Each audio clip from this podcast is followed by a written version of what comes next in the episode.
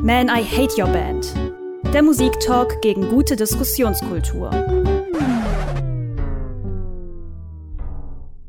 Comebacks sind generell zum Scheitern verurteilt, aber es gibt sie immer wieder und ähm, ja, man hat das Gefühl, die Rockmusik der, der älteren Zeit, äh, sagen wir aus den 90ern, kommt zurück. Alle wollen nochmal, ähm, statt, anstatt dass irgendwie sich neue Bands entwickeln oder auch die Medien sich für neue Bands interessieren würden. Ähm, diesmal sind wir dabei. Rage Against the Machine sind in irgendeiner Form zumindest wieder da und das nehmen wir zum Anlass, drüber zu sprechen. Ich äh, klinge schon mal relativ euphorisch, weil gute Band. Ich äh, bin sehr gespannt, was meine Kollegen, Kolleginnen hier ähm, an denen auszusetzen haben, aber anscheinend bin ich der Einzige im Raum, der die Band gut findet. Ja, das bist du, Stiggy. Äh, mein Name ist Connor und ich äh, finde, Rage Against the Machine hätten sich bei ihrer Auflösung bleiben können. Ich bin Linda und ich stimme Connor da schon zu und muss sagen, Vielleicht richtet sich der, mein Hass nicht unbedingt gegen die Band, aber gegen die nostalgischen Fans. Ich hasse beides. Das ist nur fair. Versuche ich ähm, auch irgendwie die Kurve zu kriegen, weil ich beim Recherchieren gemerkt habe, Moment mal, ah, sind die nett. Ich bin noch nicht sicher, ob das alles gegen diese Band ja. spricht und ob ihr da wirklich auf dem richtigen Weg seid. Aber Connor, du hast ja ein bisschen was, äh, ich sag mal, vorbereitet, womit ich mich jetzt hier äh, ja, konfrontieren lassen muss. Ja, das ist absolut äh, korrekt. Äh, ich habe mal wieder äh, den Stift gezückt und äh, zu Papier gebracht, was in meinem Kopf so rumspukt. Die Anklage. Kein Kapitalismus, kein Rassismus, kein Militarismus. Alles Dinge, mit denen ich mich prinzipiell identifizieren kann und auch alles Inhalte, die Rage Against the Machine irgendwie vertreten. Also alles tutti, oder? Nein, gut gemeint ist eben nicht gut und auf dem Debütalbum von Rage Against the Machine ist wirklich sehr wenig gut. Wie konnte der Rolling Stone ernsthaft ein Album zu den 500 besten aller Zeiten zählen, das genau eine musikalische Idee für seine 10 Songs hat? Wie kann man Rage Against the Machine als politische Band ernst nehmen, wenn einem doch nur linke Parolen aus dem Antifa-Sticker-Seminar entgegengeschrien werden? Wie kann die Band sich selbst ernst nehmen, wenn sie gleichzeitig behauptet, eine antikapitalistische Revolution zu befeuern und bei Sony Music unter Vertrag steht?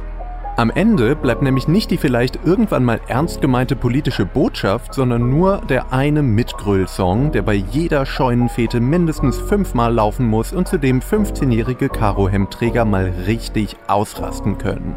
Fuck you, I won't do what you tell me. Fuck you, I won't do what... Okay. So viel zu Connors äh, Gedanken. Und schön zusammengefasst. Eigentlich können wir doch hier an dieser ja, Stelle schon aufhören. Stimmt eigentlich. Na, ich habe noch einen Punkt, der kommt später, äh, nämlich das Comeback. Aber ja, im Endeffekt ist es doch so. Oder Stigi, würdest du jetzt sagen, das ist total aus der Luft gegriffen und ich habe diese Band einfach nicht verstanden und die sind viel cooler und viel es klüger ist und vielleicht nicht aus der Luft gegriffen, aber trotzdem hast du vielleicht manches nicht verstanden oder auch überspitzt. Ich würde erstmal damit anfangen, dass es ja nichts Schlechtes ist, sich in relativ einfachen Slogans zu präsentieren, wenn man möglichst viele Leute damit erreichen will. Also, dass das hier nicht ähm, die große Diskursband äh, Tokotronic äh, und Japanik äh, ist, Leider. die irgendwie ähm, ja das eine Prozent der, der Menschheit erwischen will, die irgendwie kognitiv dazu in der Lage ist. das ist klar, aber ähm, ja, die, die Band ist einfach so die Mainstream- Dampfwalze gewesen, die, die es geschafft hat, äh, Ideen äh, in die Musikwelt zu bringen, die eben thematisch gerade in den USA natürlich super kontrovers sind und eben auch nicht viel auf diesem großen Level, auf diesem, auf diesem Level von Aufmerksamkeit auftauchen. Aber da ist natürlich die Frage, ähm, wie sehr sich das, ich weiß gar nicht, ob Sony das erste Label war, auf dem die dann auch wirklich waren, äh, Connor nickt, dass man sagt, Sony ist berechnend, die wissen, okay, das sieht gerade, es polarisiert total, wir schnappen uns die, geben den Vertrag und stecken die auf die großen Bühnen, weil wir wissen, die Leute zahlen dafür. Ja, es ist halt so ein bisschen dieses, was man, also. Äh man, also je, jeder Band sei immer ihr Erfolg gegönnt und ein cooler Plattenvertrag, dass sie von der Musik leben können, die sie machen wollen, gerade wenn, wenn die sich sozial engagieren und nicht so ein Bums wie Limp Bizkit und so einen Scheiß machen, was es dann damals zu der Zeit gab. Aber muss man einfach mit als Kritikpunkt einführen, dass ja. das dann halt auch wieder Musikindustrie ist. Ja, finde ich nämlich auch. Und das finde ich halt so ein bisschen Ha, ich bin mir nicht sicher, ob sie da nicht drüber nachgedacht haben und ich glaube zumindest zum heutigen Zeitpunkt werden sie das schon wissen, dass es im Endeffekt ist es halt das Kapitalisieren von Kapitalismuskritik, was irgendwie merkwürdig ist. Also dann habe ich lieber Künstler, die ehrlich zu mir sind und eben nicht mir verkaufen wollen, dass sie jetzt irgendwie die Weltrevolution äh, befeuern mit ihren Songs und das, und das haben sie wirklich gesagt, dass sie der Meinung sind, dass das wirklich so ein revolutionäres Ja, Potenzial auch- hat. aber das ist aber eben es ist im Endeffekt Konsum, es ist ein Konsumgut, also es ist ein Teil dieser Maschinerie und nichts, was sie angreift. Es ist, ähm, also es stimmt natürlich, dass sie damit ähm, eben ein Teil dessen sind, was man konsumieren kann, was man kaufen kann, sich zu einem Produkt gemacht haben. Aber man muss eben auch vielleicht mal von diesem hohen Ross runter und sagen, das war 1990, es war eine Band mit großem Potenzial und großer, ja, also großem Ideen. Sendungsbewusstsein auf jeden Fall, die irgendwie ich glaube wirklich felsenfest an das geglaubt haben, was sie äh, propagiert haben, die das auch heute noch tun. Also heute, ähm, Tom Morello äußert sich heute immer noch äh, ständig in, in dieser Richtung. Er ist immer noch, äh, er hat immer noch den Glauben an die Weltrevolution nicht verloren. Und der ist auch immer noch dabei. Man muss ja sagen, Rage Against the Machine gab es ja auch gar nicht. Die gab es so gesehen nicht mal eine ganze Dekade. Ne? 92 sagt man, oh, erste Datierung, dass, es, dass die sich gegründet haben. Ja, und 2000 war es dann aber schon vorbei, weil Zack de la Rocca gesagt hat, ja, eigentlich habe ich mit Rage Against the Machine nichts mehr zu sagen. Und Tom Morello ist auch äh, der einzige, den ich aus der Band mag, weil ich den, weil es der einzige ist, den ich aus der Band richtig kenne, der wirklich, wo man das Gefühl hatte, okay, ähm, der lebt das, der, der ist sich dem Ganzen schon auch irgendwie bewusst, in welcher Musikmaschine die sich selber befinden. Hat aber dann natürlich auch ähm, wieder mit seinen, ich, ich finde den Begriff ganz, schli ganz schlimm, Supergroup dann noch weitergemacht. Ich denke da jetzt an Audioslave oder ähm, Prophets of Rage. Prophets of Rage, genau. Das ja natürlich auch wieder nur bekannte Musiker waren, wo ich dann auch dachte, hm, wieso nicht mal andere Musiker ranholen, die vielleicht noch nicht so weit sind wie die Leute, mit denen er zusammengearbeitet hat. Finde ich immer schwierig. Vielleicht möchte er auch einfach mit Leuten zusammenarbeiten, die er kennt und mag. Das ähm, würde ich jetzt nicht zu einem großen Punkt machen, wo ich euch ja schon eher recht Ja, aber bekannte würde. Leute verkaufen sich doch eher. Also wenn sich da Ja. Chris Cornell von Soundgarden hinstellt, verkauft Ja. sich das doch eher. Also zum einen haben sie ihn dahingestellt, weil er der, vielleicht der beste Sänger war, den sie sich vorstellen konnten. Und zum anderen, es stimmt ja der Punkt, dass äh, die immer drauf aus waren, möglichst erfolgreich damit zu sein. Das, das würde ich euch nie, Ja, äh, das würde ich aber- nie absprechen, weil sie eben auch immer mit allem irgendwie ihre Botschaft rüberbringen. Ja, wollen. aber was ist das denn für eine Botschaft? Da können wir ja gleich mal drüber reden, wenn wir einen Song äh, gehört haben. Aber die sind ja auch, das kann man ja schon mal vorweg sagen, die sind ja auch mega plump. Und dann frage ich mich, was ist denn das, was sie erreichen wollen, außer viele Platten zu verkaufen? Und das fände ich dann irgendwie perfide, wenn ich behaupte, dass ich so große, hehre Ziele habe und irgendwie ein revolutionäres Ansinnen und was weiß ich, aber im Endeffekt, was haben sie denn erreicht? Gar nichts. Und trotzdem machen sie immer weiter und auch jetzt mit ihrem Comeback haben sie immer noch dieses, ja, dieses Label einfach, was sie sich gegeben haben, dass sie eben die ultralinken, radikalen Typen sind, aber im Endeffekt ist es viel heiße Luft, meiner Meinung nach. Und das innerhalb eben so einer kapitalistischen Maschinerie. Das weiß ich nicht. Brauche ich eigentlich nicht. Aber naja, äh, wir haben jetzt schon viel. viel Quatsch jetzt. viel ja. über- ja. viel Ziemlich viel Quatsch euch aus den, aus den Fingern Ey, ich habe hier noch einen Zettel mit Comic-Sans-Notizen, wo ich vielleicht noch ein oder ein, ein das ein oder andere ähm, messerartige Schauen Zitat nehmen werde, um es Connor in den Rücken zu rammen. Ja. Aber muss sagen, Connors Kritik ist natürlich berechtigt, ich stehe da auch hinter, aber mit Einschränkungen. Ja, mindestens. Das gefällt Ich mir. bin das schwache Glied also in auch alle, Podcast, alle, die ich das gebe jetzt, es zu. alle, die das jetzt gerade hören, versetzt euch einfach mal zurück in 1990 ungefähr. Da waren wir alle Ähm, nicht. Doch, manche waren geboren. Kein Internet und äh, es sind noch nicht alle so woke und jeder weiß über alles Bescheid. Und ich bin mir ziemlich sicher, dass ähm, diese Band nicht völlig folgenlos geblieben ist. Und natürlich haben sie nicht die Weltrevolution ausgerufen, aber sie haben eben mit ihrer Kunst versucht, das zu tun, was man tun kann. Dass das am Ende auf Dorffesten in Niedersachsen oder so endet, ähm, ja, das stimmt auch. Deswegen hören wir jetzt ihren großen Hit, Killing in the Name. Man, I hate your band. Killing in the Name von Rage Against the Machine haben wir hier gerade gehört. Ihr habt den, wenn ihr es äh, online hört, vielleicht jetzt nicht gerade gehört, aber wahrscheinlich auch im Kopf. Die fünf Minuten haben sich ja nun wirklich äh, eingebrannt in das kollektive Musikgedächtnis. Aber trotzdem haben wir eine Spotify-Playlist mal wieder für euch erstellt zur Folge Rage Against the Machine. Und wir besprechen hier übrigens das äh, Debütalbum von Rage Against the Machine. Ähm, aber im Endeffekt äh, würde es auch reichen, nur über diesen Song zu sprechen, weil das ja eigentlich der ist, den alle kennen. Und ansonsten äh, pff, weiß ich nicht, wie viele Menschen den Rest der Diskografie der Band eigentlich überhaupt kennen. Diskografie, weißt du, mir fällt jetzt gerade voll der Wortwitz auf, weil dieser Song, weil ich glaube, Killing in the Name of ist der einzige Song, der wirklich auch immer in der Disco läuft. Ich glaube, ich habe noch nie einen anderen Song jemals von Rage Against the Machine auf irgendeiner Party Ich gehört. mag euch ja Nö. beide, aber zu dieser Band redet ihr beide viel Quatsch heute. Wieso? Ähm, also Stigi, ich, äh, warte mal, du legst, so, wie war das nochmal, du legst diesen Song selber nie auf, richtig? korrekt. Weil ich mir nicht angucken kann, wie die Menschen, die das dann abfeiern und für fünf Minuten glauben, sie sind riesige Rebellen oder was Ah, auch immer. Moment. Perfekte Überleitung äh, zu meinem Hass oder zu meinem Kommentar, was die Fans angeht. Das ist nämlich auch wieder meine Assoziation, so mit ähm, Sch- Scheunenfetenbesucher, die dort hingehen und in den fünf Minuten so richtig ausrasten und mit ihren verschwitzten Dreadlocks einem den Schweiß ins Gesicht schlagen und immer hochspringen und einen komplett ignorieren. Ich glaube, das gleiche habe ich auch schon in der, in der Papa Roach-Folge gesagt, nur ohne die Dreadlocks. Aber das ist dieses wieder, oh ja, geil, dieser Song. Ähm, aber im Grunde ist es egal, was die Message, worum ist in diesem Song, ist egal. Hauptsache, I won't do what you tell me. Genau, genau. Ja, ist ja, also Bei der, klar könnte man wieder drüber diskutieren, Mann, ja, man ist auf einer Party, möchte Spaß haben. Muss man aber auch mal wieder überlegen, ist, bist auf einer Party, willst Spaß haben und dann hast du einen so eigentlich einen politischen Song, einen tragenden politischen Song und dann wird auf Partys gespielt, wird auf dem Abiball gespielt. Wird auf 60. Ja, Geburtstag. aber das ist doch wieder genau das Ding, äh, was ich vorhin meinte. Das kommt ja auch daher, wenn du halt einen Vertrag bei Sony Music unterschreibst und richtig fett Promo kriegst. Aber ich mein, bisher Ja, waren sie zumindest noch nicht in einer Werbung für Apple. das stimmt. Aber, äh, auch keine Jeans-Werbung wie eine Clash und so weiter.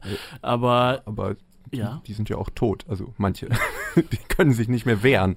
nein, äh, also so Joe Strummer. Ähm, Äh, das war schon vorher, aber Ja, egal. Auf jeden Fall, ja, der Song hat natürlich sein eigenes Leben entwickelt, aber ich bleibe eben dabei, wenn wir jetzt einfach nur über die Musik sprechen wollen, ist das ähm, ein guter Song mit mehreren Parts, die sehr stark im Kopf bleiben, mit einer gewissen Dynamik und vor allem, wenn man überlegt, wann dieser Song kam, ja, es gab vorher schon so ein paar äh, ja, Fusionen von Rap und Metal, aber diese Band hat das Ganze schon so auf Albumlänge und als komplettes Bandkonzept irgendwie ähm, auf die Landkarte gebracht. ja, leider. Das, ist muss ja auch man ihnen ganz, Aber ganz schlimm. Man muss sagen, man die haben sich lassen. ja tatsächlich auch, ne, für, ich meine, das Haben war sie sich auch dafür entschuldigt? Ja, haben sich dafür entschuldigt. Die haben gesagt, es tut uns leid, dass so eine Scheiße wie ein Biscuit daraus entstanden ist. okay, Wo ich, immerhin. ich dann aber auch finde, heißt vielleicht nicht anmaßend, dass sie von sich selbst behaupten, sie hätten dieses Genre quasi erschaffen, was Rap, Metal, also Rap und äh, Rock ähm, Sachen angeht. Naja, aber äh, irgendwie waren sie schon die erste große Band zumindest. Sie haben sich vielleicht nicht komplett Die erste vielleicht ausgedacht. politische Band, die das ja, so gemacht aber hat. oder? und- Also vielleicht fällt mir jetzt auch irgendwie die andere Band nicht ein, aber ich würde sagen, in der Zeit Also- war es noch nicht so groß. Es gab vorher so Kollabos wie Anthrax. Anthrax und Public Enemy Genau. Ja. oder Aerosmith und Run DMC. genau. Aber eben eine Band, die das wirklich als Konzept macht, die Vor allem das auch lebt, so harter die, Musik. Ähm, Ja. Genau, die irgendwie einen Frontmann hat, der wirklich im Endeffekt gar kein Sänger ist, also nur eine Rockband, die wirklich mit einem mit einem Rapper äh, startet. Quasi das war schon irgendwo neu. Das auf jeden Fall. Und das alleine finde ich schon, äh, finde ich schon erstmal gut. Also wenn wir wirklich über das Debütalbum sprechen, ähm, ist das eine Musik, die es vorher so wenig gab, oder zumindest ein Ansatz äh, an die Musik, die es nicht Und das stimmt. Aber was auch stimmt, ist, dass sie aus dieser einen, meinetwegen guten Idee ein ganzes Album gemacht haben, was wirklich extrem gleichförmig klingt. Also ich habe es mir gestern nochmal durchgehört und ich habe immer wieder einen Song angemacht und dachte, ja Moment, wann kommt denn jetzt hier Fuck You, I won't do what you tell me? Wann kommt's denn? Wann Das kommt's denn? stimmt Und das tatsächlich. kam nicht. Das ist wirklich so, wenn man sich dann die Alben, anderen Alben ranhört, wo ich auch nicht das Gefühl habe, dass die überhaupt irgendwie also erwähnt werden, außer von den Leuten, die wirklich jetzt ähm, Rage Against the Machine auch weiter mitverfolgt haben, bis zu ihrem Aufbruch klingt wirklich ähnlich. Aber ich glaube, das ist einfach so dieser Fluch, wenn du so deine Sparte gefunden hast, die, dieses markante, ja, jetzt da so einen Abstrich zu machen, Moa, aber ich finde es schon krass. Also es Ja, ist so, äh, also es ist ja nicht nur, dass es stilistisch ähnlich klingt, sondern es sind ja wirklich, also es sind einfach die gleichen Bassmotive, die dann gespielt werden und es ist sehr, sehr ähnlich, einfach wie die Songs auch aufgebaut sind. Das ist jetzt nicht nur eine Frage der Produktion, die ist sowieso gleich, aber es ist wirklich, ist mir bei kaum einem anderen Album so Und stark Da aufgefallen. frage ich mich jetzt, ich meine, es gibt ja jetzt diese Reunion, die letztes Jahr, glaube ich, angekündigt worden ist. Zwischenzeitlich immer mal wieder so, oh, kehrt äh, Zack de la Rocha, spreche ich den Namen überhaupt Zack richtig? the Rocker. Zack, Zack wieder zur äh, Band zurückkehrt, war dann auch immer wieder, oh ja, sie sind wieder da, vielleicht doch nicht. Und ähm, ist egal, ich habe sowieso noch eine andere Band, mit der ich spiele. Und jetzt ist es doch wieder soweit. Ist die Frage, ma- machen sie denn jetzt auch eine neue Platte? Ich fand's, weil nämlich der Bassist, Tom Morello, selber meinte, oh ja, jetzt ist wieder eine Zeit, wo wir was zu sagen haben. Also Ist das so? Tom- Und das hat er aber also vorher schon gesagt Tom bei Morello ist Prophets ja of Rage. Gitarrist und ähm, vor allem ist er ja auch der Mensch, der quasi äh, alles Mögliche eben aus seiner Gitarre rausgeholt hat, was wo die Leute dann dachten, es wären Samples, es wären Scratches und so weiter und auch das äh, nochmal irgendwie ein innovatives Element. Auch da ist er nicht der Erste, der es erfunden hat, aber er vielleicht der Erste, der es, ähm, der es in so groß gemacht hat. Und ich finde eben, ja, Abwechslung ist nicht die Stärke äh, ihrer Musik. So, den Punkt gehe ich mit, das auf jeden Fall. Aber äh, schon durch die Texte und auch natürlich nicht, natürlich klingt nicht jeder Song exakt gleich, auch wenn es ähnlich ist. Ich finde schon, dass das Album ein paar Highlights hat und der Rest ist eben zwar ähnlich, aber immer noch gut. Aber da würde ich jetzt mal fragen, was sind denn dann wirklich die Stärken? Weil wenn du jetzt sagst, die Texte, wenn ich mir Killing in the Name auf den Text durchlese, ist es sehr wenig Text und es ist eigentlich nur, äh, du machst, was äh, man dir sagt. Nein, fuck, ich mach nicht, was ihr mir sagt, denn ich bin voll revolutionär. Also da passiert ja sehr wenig. Ja, es, geht, es geht ja schon zum Beispiel darum, dass ähm, eben Leute, oder dass irgendwie in höheren äh, Positionen, in Behörden, in, auf Ämtern und so weiter, viele Rechtsradikale äh, in den USA sitzen und da irgendwie eben in Machtpositionen sind. Das zum Beispiel in diesem Text gibt andere Texte über die Krieg, Kriegstreiberei zum Beispiel oder, äh, oder solche Sachen. Das ist auch hier nicht unbedingt sehr feingeistig und wir stehen hier und wissen das natürlich alles, dass das schlecht ist und was gut ist und was falsch ist. Aber ähm, die, ja, glaub, sie wollten das eben in die Welt bringen, machen. so genau für für Leute, die sich sonst vielleicht nicht groß damit Oder halt beschäftigen, dass sowas ist. konsumierbar. Ja, das kann man jetzt so und so daneben. Beides ist auf jeden Fall sehen. passiert, ne?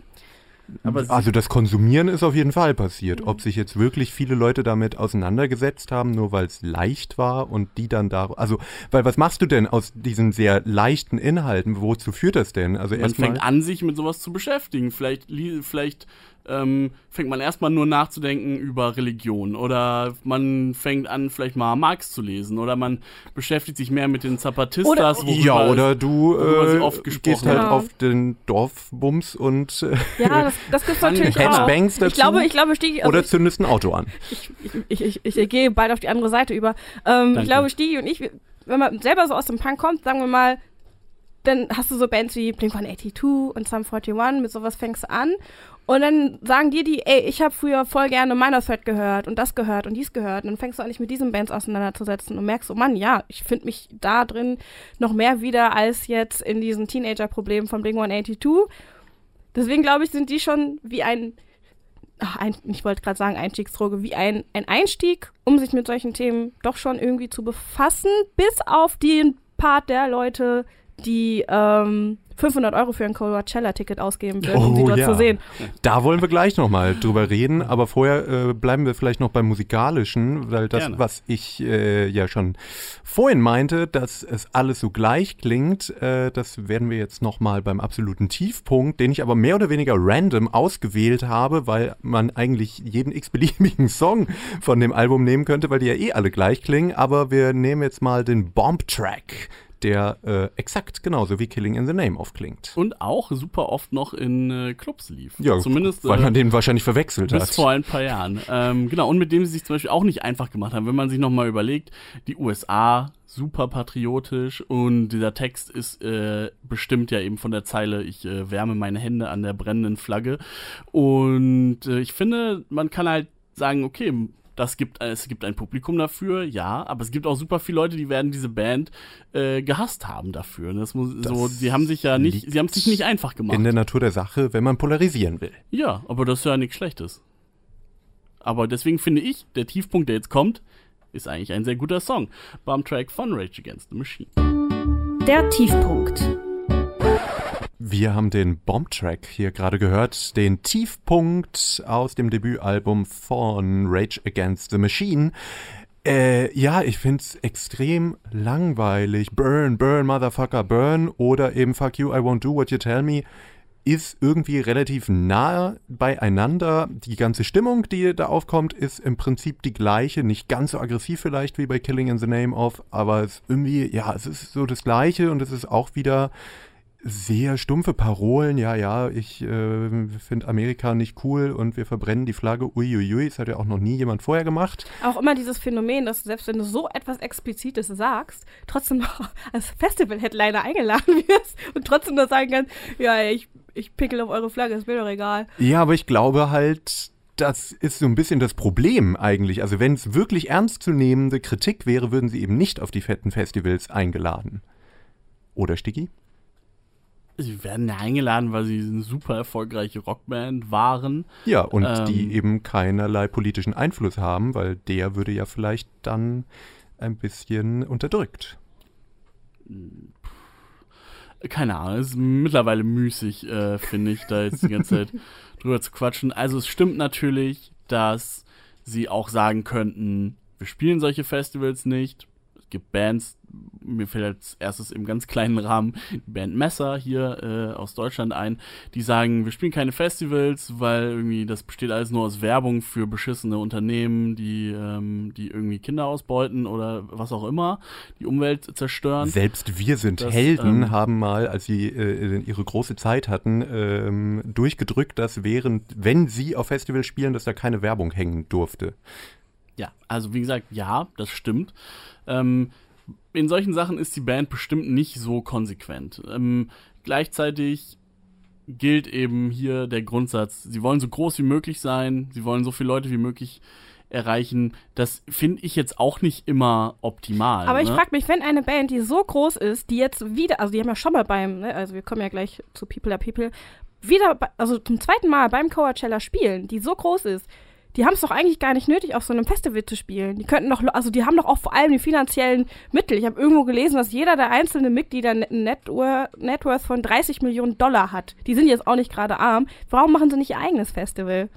Ich meine, soll das jetzt nicht immer dieser Moralzeigefinger sein? Wieso machen die das nicht? Aber gerade bei ähm, Coachella, ja, da gibt es nämlich einen Naja. großen, großen Kritikpunkt. Aber ich finde vor allem, also wenn, wenn du sagst mit dem moralischen Zeigefinger, ja, finde ich auch ein bisschen schwierig. Aber andererseits bei einer Band, die selber ja immer den moralischen Zeigefinger erhebt oder eher den Mittelfinger, äh, finde ich, kann man schon auch die eben genau anhand dessen dann wiederum kritisieren, oder nicht?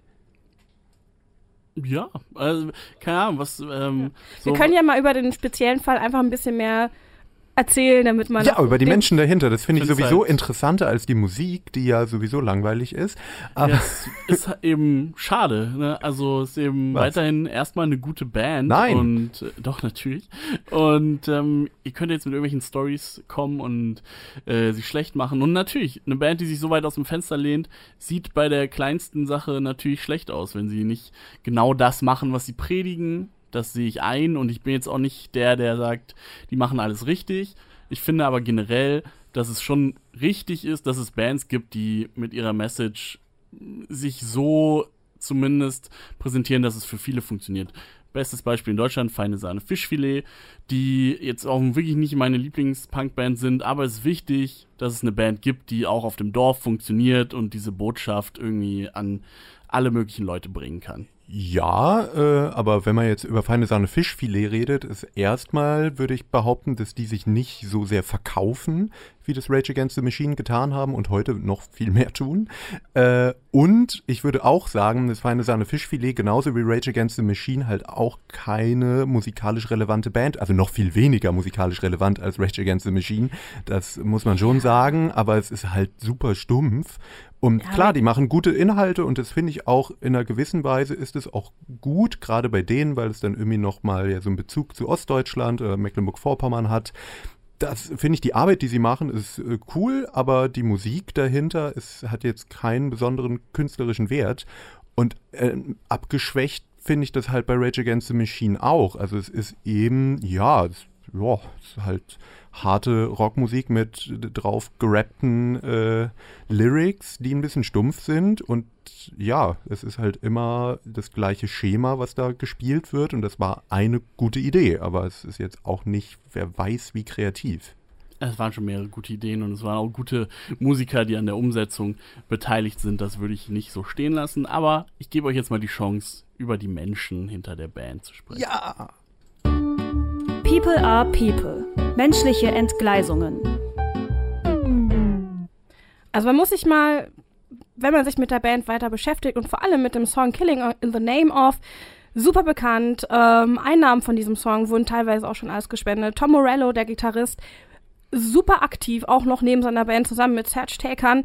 Und dann auf einmal heißt es, okay, Rage Against the Machine sind zurück auf dem Coachella Festival. Das Coachella Festival, äh, was in den Staaten stattfindet, ist letztes Jahr so Anfang 2019 relativ unter Beschuss geraten, als irgendwann rausgekommen ist, dass der Veranstalter ähm, einige Milliarden, also ist ein US-Milliardär, der hat mehrere hunderttausende Dollar an Anti-LGBTQ-Organisationen gespendet, äh, an die Waffenlobby, ist ein Klimawandelleugner und ein Trump-Supporter. Da frage ich mich, wie kann eine politische Band, die sagt, oh, wir müssen jetzt wieder auf die Bühne gehen, weil es ja offensichtlich, dass Trump genügend Stoff liefert, gegen das man äh, sich richten muss, auf so einer Veranstaltung spielen, denn dieses Geld, und das muss, man muss mal sagen, so ein Ticket kostet mittlerweile wirklich mindestens 300 sagen wir mal so 300 bis 400 Euro. Es ist schon sehr, sehr exklusiv oder so sehr elitär geworden. Wieso macht man das? Also warum spielt man auf so einem Festival, wo das ganze verdammte Geld in jemanden fließt, der in, an solche ekelhaften Organisationen spendet. Und die wissen das. Und Tom Morello wurde auch schon darauf angesprochen. Und er sagt nur, ja, wir wurden ja 2007 auch schon eingeladen und haben da gespielt. Und das so, ist das dein Ernst? Ja, das geht halt noch weiter. Was ich richtig krass fand, als das äh, Comeback von Rage Against the Machine äh, sich anbahnte, haben sie eine Promo-Strategie gefahren, die auf äh, vor allem über Instagram lief und haben einen Kanal gegründet, wo nur erstmal kommentarlos Bilder von der chilenischen, na, von den chilenischen Aufständen gepostet wurden. Und dann kam irgendwann drüber, ja, Rage Against the Machine und dann kamen dann immer so Daten drunter und das stellte sich dann heraus, waren die Tourdaten unter anderem für das Coachella Festival.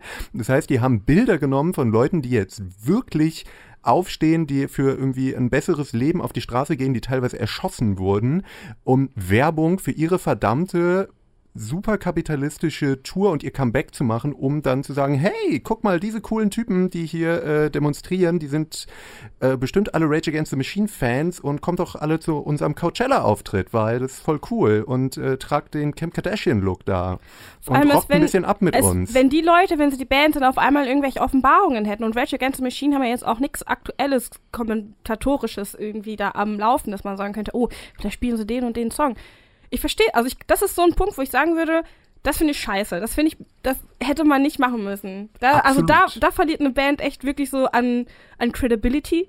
An, also wirklich an Glaubwürdigkeit. Ich frage mich, warum. Also ja. meine, selbst wenn die sagen würden, ja, wir wollen das machen, weil ähm, wir finden auch die Leute, die dorthin gehen, die sollen die Möglichkeit darauf haben, irgendwie aufgeklärt zu werden oder wir wollen, dass die sich mit dem Thema auseinandersetzen.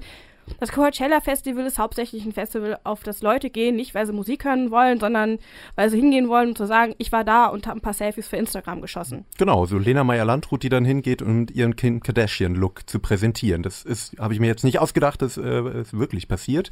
Und es ist halt so die Kernzielgruppe. Und ich frage mich auch, wie dieses äh, Festival dann ablaufen wird, wie dieser Auftritt ablaufen wird, wenn dann irgendwelche Instagram-Gestalten im Publikum stehen und dann versuchen, möglichst schick dazu abzurocken oder ich weiß es nicht. Es ist auf jeden Fall sehr verstörend.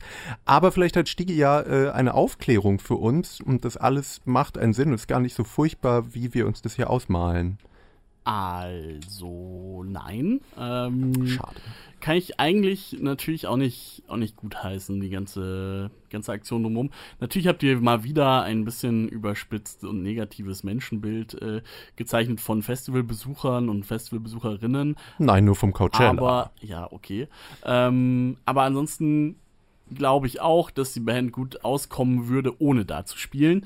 Ähm, muss man allerdings auch, ja, muss man am Ende quasi jeder Band vorwerfen, denn mir fällt jetzt keine ein, die äh, trotz all ihrer Überzeugungen, die sie ähm, proklamiert, gesagt hätte, ich boykottiere dieses Festival. Also muss man leider eben so festhalten, dass sie da nicht alleine sind. Auch Und wenn total ich schade. da ich bei euch bin, auch noch dass es gut wäre. tatsächlich noch zwei andere Bands, die vor kurzem aber auch ein Statement extra rausgehauen haben. So ganz kleine Mannequin Pussy zum Beispiel. Die spielen da dieses Jahr und haben gesagt, ja, ist auch eine LGBTQ-Band, die sich sehr für eine querfeministisch einsetzt, wo man sich auch dachte, wieso, wieso spielen die da? Und dann haben die aber auch ein Statement rausgehauen im Sinne von, dass, ich, ich kann es nicht mehr ganz rekonstruieren. Ich meine, dass das Geld, was sie dann damit verdienen, ähm, nochmal spenden wollen, aber auch immer noch die Möglichkeit hat, als kleiner Künstler oder als unbekannte Künstler, Künstlerin da sich nochmal wieder so ein Forum zu verschaffen, um gehört zu werden. Ob das Coachella unbedingt,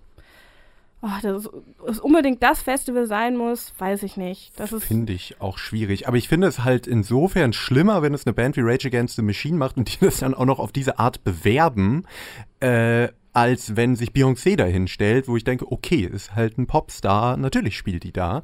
Äh, oder vielleicht noch Leute mit noch weniger politischen äh, Inhalten, da fühle ich mich zumindest nicht verarscht. Bei Rage Against the Machine denke ich, Moment, ihr wollt mir hier eure hehren politischen Ziele verkaufen und gleichzeitig stellt ihr euch auf diese Bühne von diesem Typen. Das ist irgendwie Wer geht weiß, halt was- nicht klar. Ich meine, ne, der, der Auftritt, der steht ja auch noch an. Wer weiß, was sie vorhaben. Vielleicht spielen sie ja auch gar nicht. Vielleicht brennen sie alles nieder. Ja, weiß ich nicht. Man Vielleicht zünden sie auch die amerikanische Flagge an auf der Bühne. Ähm, keine Ahnung. Man Also ich wäre nur- Aber ich glaube, ich hab, glaube nicht, dass das wird. Vielleicht wird es ein neues Woodstock. Ja, weil es dann alles niedergebrannt wird. Zusammen mit Idols und Fontaines DC und, Und den guten Bands, ja. King Gizzard und so, die da auch alle übrigens auftreten. Ja, wie gesagt, am Ende spielen sie da alle. Egal wer es Ja. ist, egal was ja, aber sie die sind zumindest Gutes nicht so erzählen. plakativ. ja, also in ob ihrer sie, sie Kritik. wollen ja trotzdem das Gleiche. Also am Ende ist es genauso schlimm, dass Idols da auftreten wie Rage. Also Ja, hat da mich muss auch man, traurig Da gemacht. müssen wir vielleicht alle zusammen einfach traurig sein, dass Mann, ist das noch äh, Punk? Nein, da am Ende wirklich jede Band diese Chance einfach wahrnimmt. Aber damit kommen wir doch wieder zu meinem Punkt, dass nämlich im Endeffekt die alle in einer kapitalistischen Blase gefangen sind und es totaler Quatsch ist, was sie dann äh, behauptet haben und auch immer noch behaupten, dass sie ja so antikapitalistisch, revolutionär und was weiß ich sind. Nein, sind sie nicht. Sie spielen auf dem Coachella. Nicht. Ja, Leute, geht nicht auf Festivals, geht auf die Konzerte, kauft die Platten vor Ort, kauft ein Bandshirt. klaut die Platten vielleicht auch, wenn, Das ist wenn, egal. das, wenn, das legal, wenn das legal ist bei euch. Keine Ahnung, überweist den 10 Euro, je, jede Spende hilft. Ähm, aber ich glaube, das ist auch ein Ansatz, dass man Bands. Ja. Wie gesagt, man freut sich immer, wenn Bands die Möglichkeit haben, wirklich von dem leben zu können, was sie machen. Aber irgendwo hat man das Gefühl, die werden da auch gerade einfach so ein Fleischwolf reingestoßen. Connor hört aber jetzt einfach gar keine Musik mehr, Nein. weil einfach alle Bands Naja, dann sollen falsch und moralisch äh, Naja, aber sie müssen mir sind. ja nicht dann äh, vorspielen, dass sie so moralisch toll wären und sonst was. Sie können ja auch einfach nur normale Musik machen und mal hier und da ein Statement. Aber wenn die Musik nur beinhaltet, dass man eben irgendwelche linkspolitischen Statements rausschreit und man dann gleichzeitig aber so ultrakapitalistisch eigentlich ist, dann finde ich es irgendwie schwierig.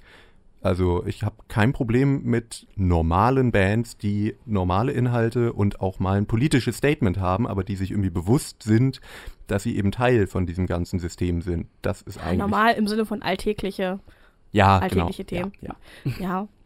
was ihr so normal nennt.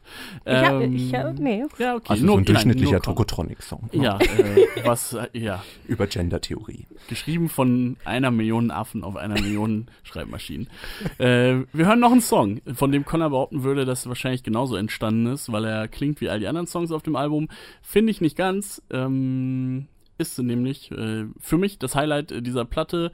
Aber auch hier kann ich fast sagen, ein bisschen random, weil die meisten Songs sind nun mal sehr ähnlich, das stimmt, und eigentlich sind sie alle gut. Know Your Enemy zusammen mit äh, dem Frontmann von Tool. Wir haben hier im Studio gerade Know Your Enemy von äh, Rage Against the Machine gehört. Ihr könnt es auch tun auf unserer Spotify-Playlist von Man I Hate Your Band. Da äh, müsst ihr übrigens auf das Profil Man I Hate Your Band klicken und dann findet ihr alle unsere Playlists. Danke Spotify. Spotify ein sehr gut. wir sind, äh, äh, wir finden Kapitalismus geil und darum auch Spotify. Sponsern die eigentlich auch Leute? Uns, klar. Immer. Wenn genügend Menschen. Ich habe noch nichts bekommen. Äh, ja, das hat alles Stiggi. äh, das wird hier unter den Männern aufgeteilt. oh, ey. Moment mal. Oh, ähm, okay, äh, zurück. Äh, natürlich haben wir alle kein Geld. Und äh, wir haben gerade Your Enemy gehört. Mein, ja, wa was mein ist, theoretisches wie, wie, war Highlight. die, wie waren denn die ersten Zeilen von dem Song? Die ersten, ach so, ja, hier ist Another Bomb Track. Hm. Ähm, Wie ist der Song, den wir davor gehört haben? und, und er klang auch sehr ähnlich. Ich Und gebe der das davor. soweit zu. Hm. Ähm, ja, der hier endet mit äh, ungefähr zehnmal All of which are American Dreams anstatt Fuck you, I won't do what you tell me. Auch hier ähm, Gewisse ähnliches Parallelen. Muster, ja. Gewisse Parallelen werde ich nicht leugnen. Aber dir gefällt es noch besser, sagen wir es, formulieren wir es mal so. Äh, Ja. Warum? Äh, hat die coolere Bassline auf jeden Fall, hat ähm, äh, Maynard Keenan von Tool noch äh, mit als äh, in einem Vers und hat den Drummer von Jane's Addiction noch äh, für extra Percussion, äh, also ein kleiner All-Star-Song, der dadurch auch ein bisschen andere Richtung zumindest bekommt. Und ansonsten finde ich äh, auch hier eben guter Song. Und klar, Know Your Enemy ist jetzt, sind nicht die erste Band, die einen Song gemacht haben, der so heißt, sind nicht die letzte Band. Ähm, Oh und Gott, mir fällt ein schlimmer Green Day Song ein. zum Beispiel. Und ähm, ist natürlich auch eine Message, die uns jetzt super überflüssig vorkommt. Aber ich versuche es halt immer in einem anderen Kontext zu sehen und mir irgendwie vorzustellen, wen das sonst so erreichen könnte, wenn einem da eben in dem Song erzählt wird, dass ähm, auf der einen Seite die US-Regierung und die Eliten und so weiter einem immer eben eintrichtern, glaub an den amerikanischen Traum, wir sind das Land of the Free und so weiter. Und auf der anderen Seite ähm, zählen sie dann eben so ein bisschen auf, was vielleicht äh, einen zum Umdenken bringen könnte, quasi, dass es eben nicht unbedingt so ist. Ne? Dass es hier, dass es ganz und gar nicht so einfach ist und dass, wenn, wenn man unten steht, äh, man nicht hier im besten Land der Welt lebt. Man so. muss auch sagen, der Song ist wirklich zeitlos. Also so wie der geschrieben ist, könnte er jetzt auch laufen bei der ähm, in Anführungszeichen wunderbaren amerikanischen US-Regierung und dem, was dort passiert. Aber Donald Trump ist doch ein, ein Präsident aus dem Volk und für das Volk. Für das reiche Volk. Jeder bekommt den Präsidenten, den er verdient. Ne? Hoho. ähm, ja, ich kann dem ein bisschen folgen und ich fand den Song ja auch ein bisschen abwechslungsreicher dann doch noch als den Rest, äh, auch wenn ich die All-Stars jetzt gar nicht so stark wahrgenommen habe. Äh, aber ist nice to have. Ähm, bei den Inhalten finde ich, es geht auch immer ein bisschen, also sie schrappen noch gerade so an dem Verschwörungstheoretischen vorbei. Das würde ich Ihnen jetzt noch nicht vorhalten, aber es ist schon immer so die da oben gegen die da unten und es ist schon, ein, sagen wir mal, ein sehr einfaches Weltbild, Das auf jeden Fall. was ja. da gezeichnet wird, was Aber finde hey, ich auch schnell in eine falsche Richtung gehen Und kann. dann damals, äh, wie alt war ich da? 15? Mein Als der Song 15-jähriges rauskam, Ich hat, warst du vier. Ja, aber als ich das gehört habe, nicht als der Song rauskam, da hatten wir nicht mal einen Fernseher, glaube ich. Ähm, Ja, ich hab da habe ich wir haben das ich auch im Radio gehört damals. mit äh, meinen 15 Jahren, habe dann mit meinen äh, rudimentären Englischkenntnissen auch diesen Song verstanden. Deswegen auch sehr internationaler Ansatz natürlich. Und was hast du dann wird gemacht? auf der ganzen Welt verstanden. Ich habe weiter leider Schnells gehört. ich dachte, ist mir doch egal. Fuck off. Hauptsache mir geht's Ich schlecht. bin, lieber, ich bin lieber traurig, als dass ich gleichgestellt bin. Ja, ich will mir nicht noch die Weltprobleme zu meinem Problem machen. Ich Was sind die Weltprobleme gegen meine Probleme? So, wir schweifen ab. Ja, das stimmt. ähm, aber ja, was ihr sagt, äh, ist ja auch wahr. Ne? Es ist eben sehr allgemeingültig. Ja, naja, gut. Aber ähm, wir müssen, befürchte ich, fast äh, uns ein bisschen versöhnen. Ich fand, so krass gehasst haben wir gar nicht, wie wir es schon manchmal haben. Nee. Ja. Ist halt auch schwierig. Lennart ist nicht da. Ja, Ich glaube, es ist eher so dieses, ah, hm, vielleicht ist die Band, wenn man selber nicht so den krassen persönlichen Bezug dazu hat, ein bisschen überbewertet. Ja. Dann diese Tatsache, oh, jetzt ist sie wieder da, aber hat nichts Neues am Start. wo Ich auch denke, okay, jetzt wollen sie aus dem toten Esel noch mal ein bisschen ein paar Münzen rausschütteln. Oh ja. Aber wer weiß, vielleicht bringen sie auch noch was raus. Ähm, Wir- you never know. Ja, gut. Wollen wir uns versöhnen? Von mir aus ja, auch wenn ihr viele Dinge gesagt habt, die mich tief getroffen haben. Oh. Die Versöhnung.